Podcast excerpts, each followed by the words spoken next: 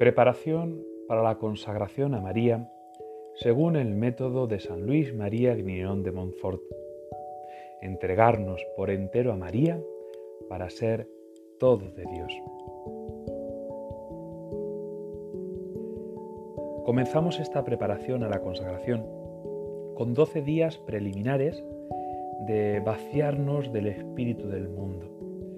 Deben ser unos días de profunda conversión, no solo en nuestros comportamientos, que eso nos llevará pues toda la vida, irnos convirtiendo día a día, poco a poco, de pequeños vicios, de pequeños pecados, de pequeñas debilidades, sino sobre todo eh, pedir al Espíritu Santo, por eso lo invocamos todos los días, pedir al Espíritu Santo que nos convierta en nuestros criterios, en nuestros pensamientos, que nos vaciemos del espíritu del mundo, de nuestro propio espíritu, para llenarnos del espíritu de Jesucristo. San Luis María Grinón de Montfort nos propone en este segundo día que contemplemos la continuación del Sermón de la Montaña, en la invitación que hace el Señor a ser perfectos, como nuestro Padre Celestial es perfecto. Nos propone a nuestra reflexión el Evangelio que se lee todos los miércoles de ceniza, como inicio de la cuaresma, practicando nuestra justicia eh, la oración, el ayuno y la limosna, no a los ojos del mundo, a los ojos de los hombres, sino ante los ojos de Dios. Eh, queremos así reformar nuestro espíritu vanidoso por un espíritu completamente entregado a Dios, como el de María, que toda su vida fue volcarse para servir a Dios, para agradar a Dios, hacer de nuestras vidas una ofrenda agradable a Dios. Leemos en el Evangelio de San Mateo, en el capítulo quinto a partir del versículo 48 y ya en el comienzo del capítulo sexto. Por tanto, sed perfectos como vuestro Padre Celestial es perfecto.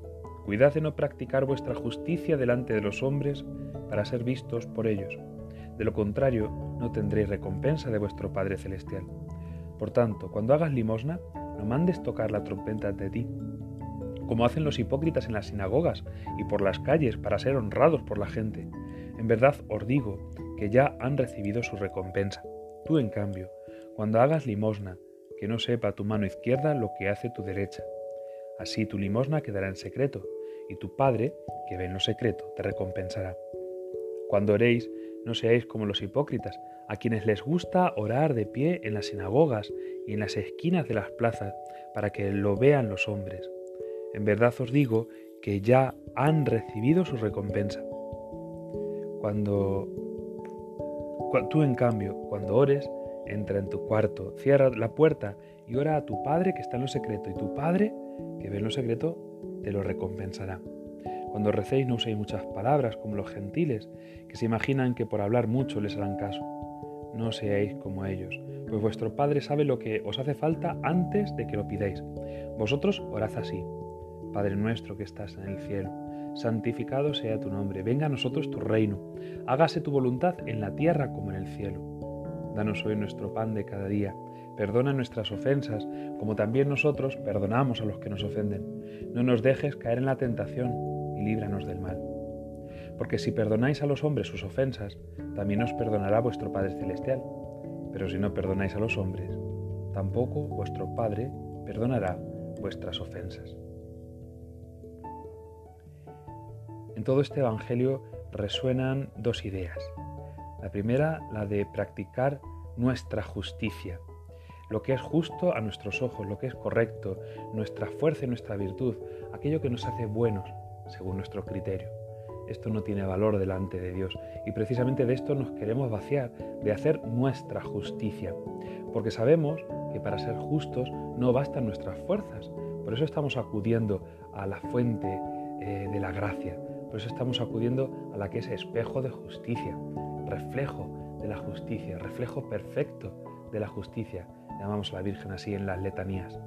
La justicia verdadera es la justicia de Dios, la justicia con la que Él nos hace justos, la que nos justifica, la que, por así decirlo, la gracia que nos hace graciosos, la hermosura que nos hace hermosos, la bondad que nos hace buenos. ¿Cómo acogeremos este don de su gracia? Pues el Señor nos da otro criterio, de practicar nuestras buenas obras, la devoción, la limosna, el ayuno, no para que lo vean los hombres, sino para que lo vea nuestro Padre que ve en lo secreto. Y esta es la cuestión que va a transformar nuestro espíritu, de espíritu del mundo a espíritu de Cristo, el espíritu de hijos. Es lo que dirá San Pablo, el Espíritu Santo que habita en nuestros corazones es el que nos hace exclamar, Abba, Padre, Jesucristo, que nos lo envía a los corazones. Y por el mismo Espíritu reconocemos a Jesucristo como Señor. Lo más contrario al Espíritu de Cristo es el Espíritu del mundo, que no reconoce ni a Dios como Padre, si acaso como un juez severo, como un policía, si acaso le reconoce la existencia. Y el Espíritu del mundo es el que no reconoce a Jesucristo como Señor, sino que antepone cualquier otro señorío al señorío de Jesucristo. En este segundo día de nuestra preparación a la consagración, podría ser muy bueno que rezáramos el Padre nuestro despacio, saboreando las palabras, gozándonos de que somos hijos y de que queremos tener el espíritu de hijos, no el espíritu de siervos, no el espíritu de esclavos. Queremos tener el espíritu de Jesucristo, el espíritu del Hijo amado del Padre. Ese espíritu que hemos recibido en el bautismo y que con nuestra consagración, pues lo que queremos será renovar las promesas de nuestro bautismo, ese estilo de nuestro bautismo. Pidámosle a la Virgen Santísima, a la que es hija de Dios Padre, que nos conceda esta docilidad de hijos, no solo para obedecer, sino para buscar el agrado de nuestro Padre Dios. He ahí la perfección que nos pide el Señor, que hagamos todas las cosas como hijos buenos, como hijos de un Padre bueno, al que queremos agradar, al que queremos consolar, al que queremos querer. Invocamos a la Virgen Santísima para que nos conceda este espíritu, para que vaciándonos del mundo nos llenemos de Dios. Dios te salve María, hija de Dios Padre. Dios te salve María, Madre de Dios Hijo. Dios te salve María, esposa del Espíritu Santo. Dios te salve María, templo y sagrario de la Santísima Trinidad.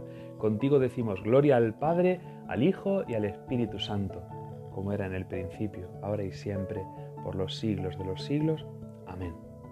No dejemos, por tanto, de rezar el rosario, no dejemos de vivir en obsequio hacia la Madre de Dios, a la que queremos reconocer y vivir como Señora nuestra, como Reina nuestra.